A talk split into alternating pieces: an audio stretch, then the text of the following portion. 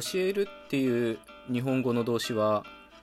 その教える内容というかことっていうのが目的語で出てきますよね。つまり「お」っていうので表されます。数学を教えるとか秘密を教えるみたいに。一方その教える内容だけじゃなくて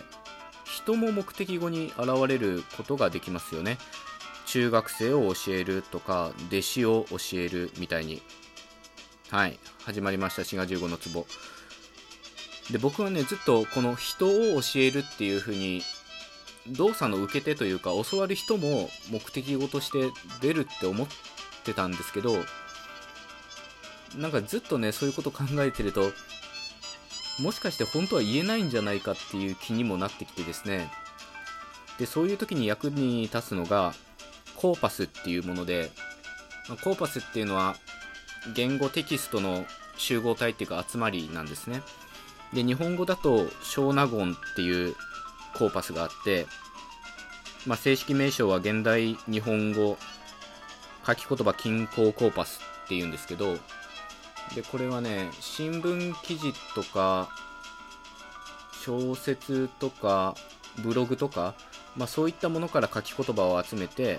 で検索すれば、まあ、どういった場面で使われてるか、まあ、文脈で使われてるかっていうのが分かるようになるなってるんですねでそこで例えば学生を教えみたいに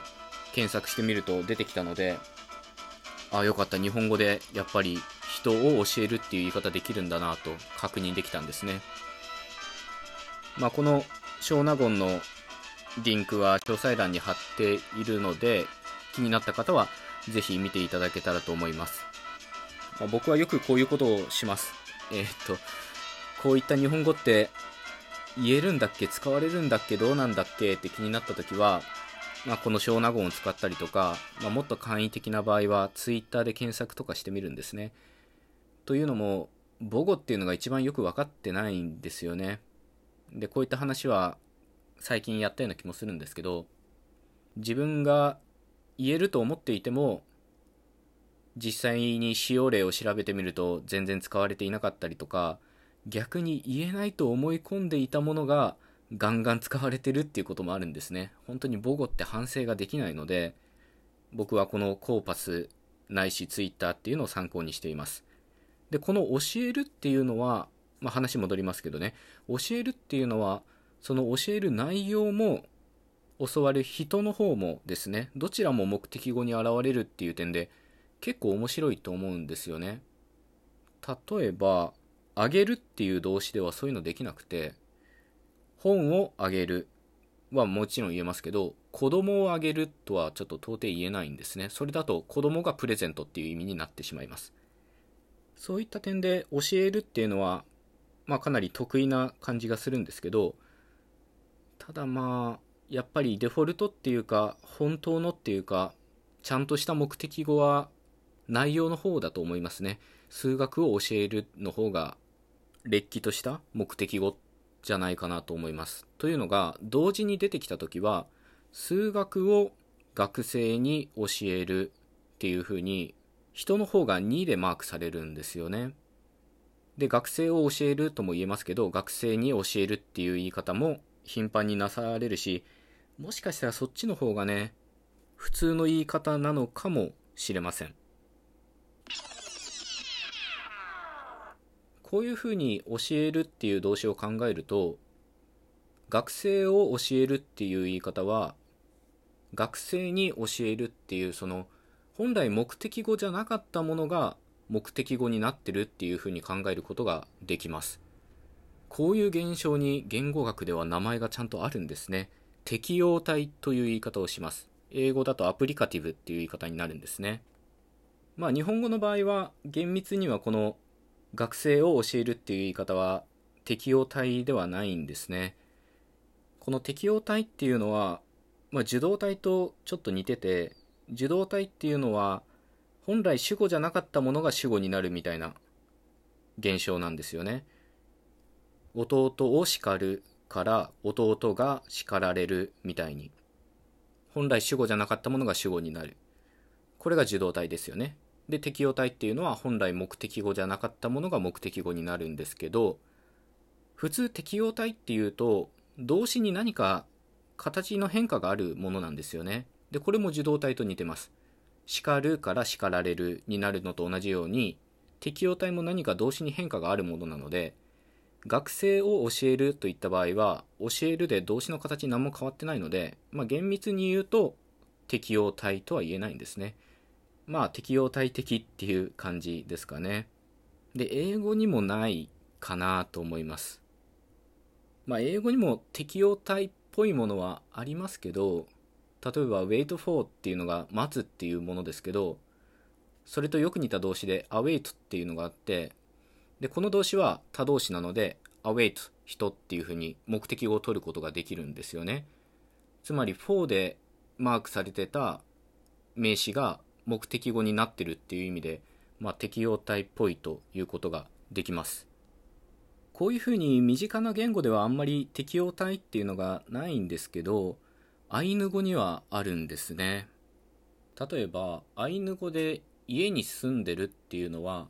チセタホラリっていう言い方をするんですね。でチセっていうのが家でタっていうのが日本語の2に相当するものです。でホラリっていうのが住むっていう動詞で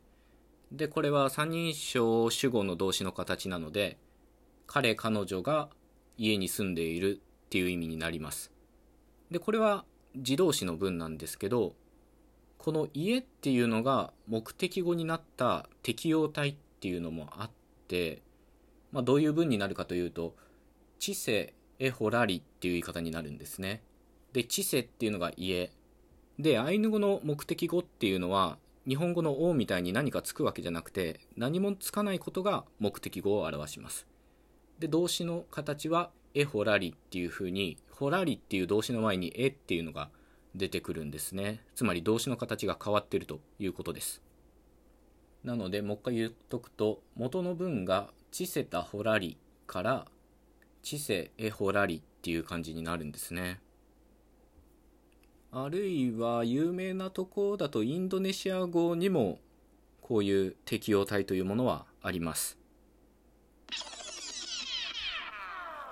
こういうふうに適用体っていうのはもともと目的語じゃなかったものが目的語になるっていう、まあ、そういうシステムなんですよね。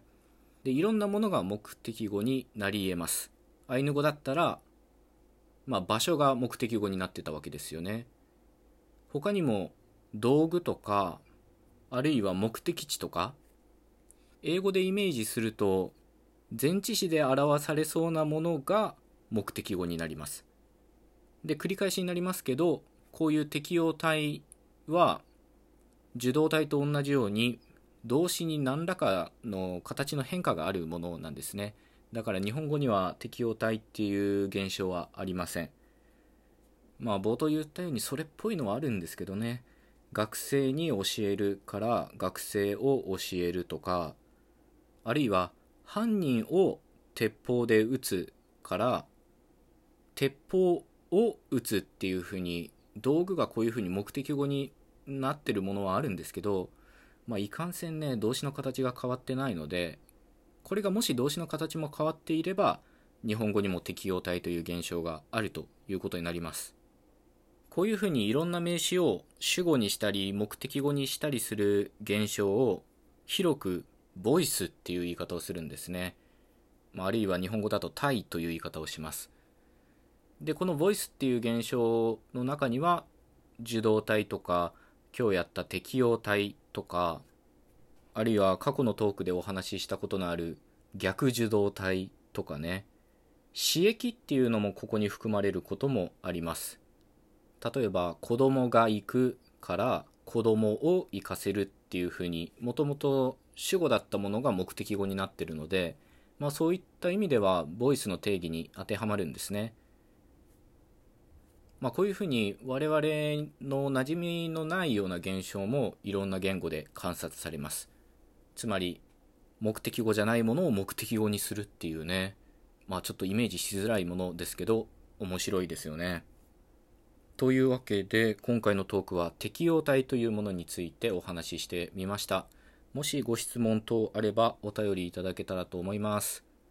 最後まで聞いてくださってありがとうございました。また次回のトークでお会いいたしましょう。お相手は志賀十五でした。